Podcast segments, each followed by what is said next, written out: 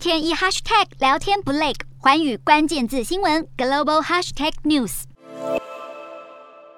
中国的强力封城管制在国际贸易中引发了负面连锁效应，就连美国财政部长耶伦都在十八号表示，中国的封城措施正在阻碍全球商品流动和供应链复苏。上海是全球最关键的供应链节点之一，当地却在政府的清零路线下封城超过一个月，连带加剧了各国的供应链困境。以智慧手机为例，中国各大厂都受到供应链冲击。譬如小米在今年前三个月出货量下滑百分之十八，公司还宣布要把全年销量预测从先前两亿只手机的目标下调到一点六亿到一点八亿只。而 vivo 和 OPPO 也把本季和下一季的订单减少大约了百分之二十，企图消化目前过多的零售库存。有消息指出，vivo 甚至警告供应商，今年不会再更新部分中阶手机的关键零组件规格，借此压低成本。对于安卓系统的手机，欧美消费者大多倾向三星或是 Google。而不是购买中国品牌。然而，中国的内需又受到疫情拖累，有多间调研机构就下拉预测，其中赛亚调研预计，今年的全球智慧手机市场会下滑百分之二到百分之七，其中中国市场甚至可能降到百分之十到十五。眼下，上海正以缓慢脚步解封，商贸需求能否跟着恢复，供应链吃紧又会多快减缓，厂商们都紧紧盯住。